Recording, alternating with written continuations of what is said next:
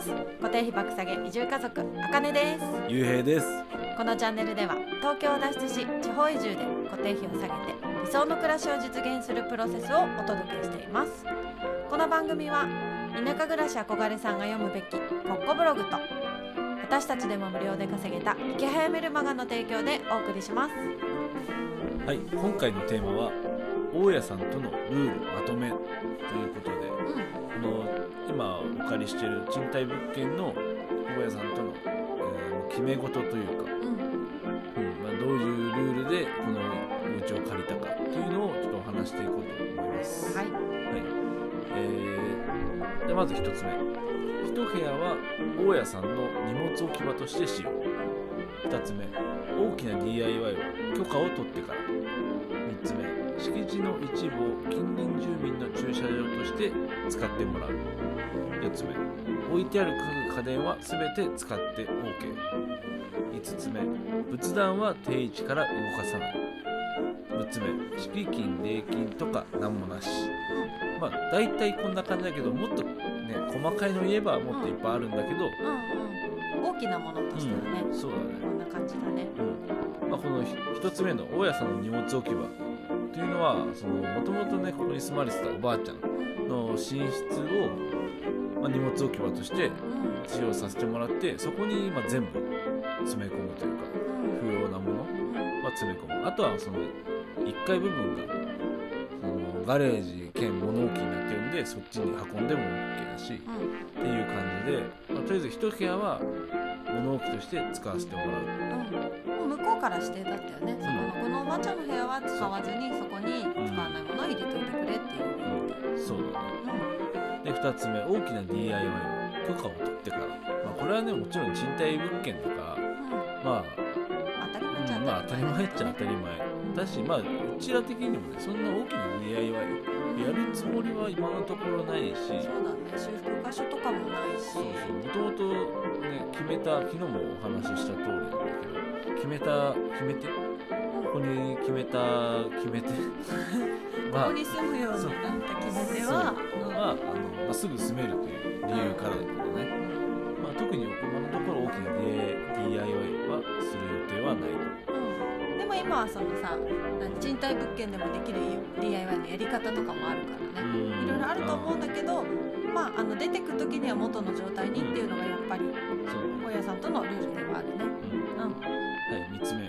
敷地の一部を近隣住民の駐車場として使ってもらう、まあこれちょっとね近隣住民じゃなくてあの向かいのなんお料理屋さん、うん、小料理屋さんの駐車場として貸し出しをしてるそうそう。まあ別に敷地広いんで然問題ないかな、はい、で次4つ目まあ4つ目。置いてある家具家電は全て使って OK でこれ冷蔵庫2個あったりねだから電子レンジもあって全然使える家具ね家電がいっぱいあって。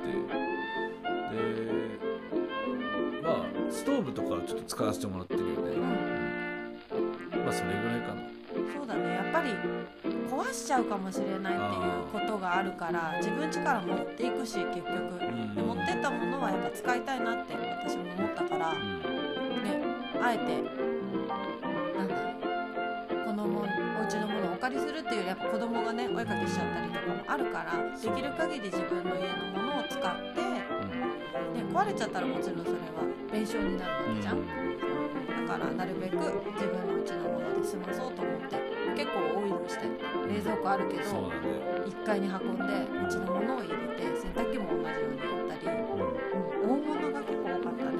ダイニングテーブルとか。ニングテーブルとかもねあんかガスがついてて。そう焼肉屋さんのテーブルが置いてあったんそうそうそうそう。それも使えたと思うんだけどちょっとうちでは使わないから、そう落書きしちゃうからね。子供がクレヨンとかマジックでねだからあえてうちのダイニングテーブルをちょっと運んでうん使ってるっていうねそうだね、まあ壊すのがやっぱ怖いよね。うん、だから置いてある家具は使ってないうんそうだね。使わずにねさせてもらってるね。はい、えー5つ目。仏壇は定位置から動かさない、まあ、これは多分一番のルールというかね最初に結構それを言ってねきたかなっていう、まあ、うちらも気にしないし。そう大家さんじゃなくて管理の方も言ってたよね。仏壇はどう？ってここにあるの？嫌かな？みたいな感じで聞いてくれたんだけど私たちは平気ですって言ったらじゃあこのまま置かしてもらいたいって言ってて、で何？大家さんの方にお会いした時もやっぱり仏壇はそのまま置いといてほしいなっていう感じだったので、これはね家に限らず賃貸では結構あるあるで田舎の賃貸。はねうちら今まで何20軒ぐらい見てきたかな、うん空き家を各町で。うん。見てきたけどやっぱ賃貸物件で大体仏壇あってうん。それはそのままにしてくれっていうのがほぼほぼだよ。ねそうだね。これはどかしますとかも絶対なかったかな。でだからどかす時はあれだよね。購入した時そうそう。に買った時はさすがにどかしてもいいと思うけどとは年一でその手入れに大家さんが、うん。まあ、家に来るけどいいかとかねそういう話はあったよね。ね。お盆の時期とかにねうん。させてほしいっていう方もいたし、うん、まあ仏壇の問題はねうん。嫌な人は嫌かもしれないから、うん。結構ちゃんと大家さんとお話しするべきところだし大家さんとしてもね大事な仏様だからやっぱ大事にしたいからね、うん。そう簡単には動かしてほしくないっていうのもあると思うし。うん。うんはいじゃあ、えー、3つ目。敷金礼金とか何もなし。うん。まあ、これはあの普通引っ越しといえば敷金礼金ってやっぱかかってくるものだけどやっぱ田舎の空き家はね素晴らしいことよね敷金礼金何もないんでないね。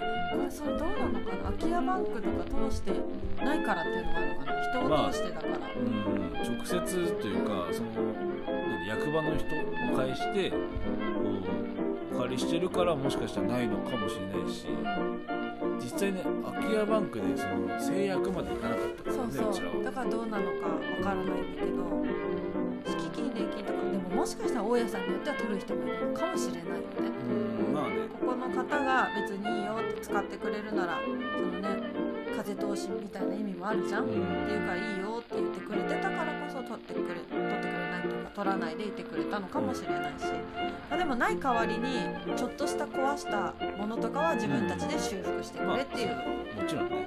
うん、約束がねあって、早速うちはね障子何枚か 破いちゃってますけど。はい。それはあの自分で直そうかと思います。そうだね。それもちょっとやってみたい一つではあるよね、あとはその、ね、これを聞いてる方でもしこれを今後移住する方は先にね確認しといた方がいい項目ではあるよね。こういうお金関係っていうの。を借りる前にもう借りますって言ってからじゃあ、ね、敷金礼金くださいって言われてえってなる場合もあるから。私たちの場合はねお話ししてから、うん。こうルールをちょこっと決めてから、あのやっぱり契約書っうん。ていうのをそうだね。あの紙でうん。お互いがこう見て納得した上で借りたいっていうことをお話ししたら、うん。あの向こうの方がじゃああの誓約書を作りますって言ってくれてね、うん。つい最近届いたんだよね。先日届いて今それを見てるんですけど、まあ、もっと細かいので言ったら、まあ、当たり前なんだけど毎月25日にうん。銀行口座に家賃を振り込むとか、まあ、あとはこういうとこもあるよね。うん。あの2ヶ月以上賃料の支払いを怠った時にはあのもう貸しませんよっていうか契約を解除しますよっていうルールがあったり、まあ、そういうのは、ね、東京にいた時から当たり前のようにあったからあとはその15日前までに解約の申し入れうん行うとか、まあ、そういう当たり前のことはあるんですけど今話しているのは、まあ、田舎特有の結構ルールみたいなものを抜粋してお話ししてるっていう感じです。はいはい、というわけで本日は大家さんとのルールまとめというお話でした。で今日の合わせて聞きたいなんですけども空き家の大家さんに合うメリットというお話を放送概要欄にリンク貼っておくので聞いてみてください。はい、では今日も聞いてくれてありがとうございました。ました。またねー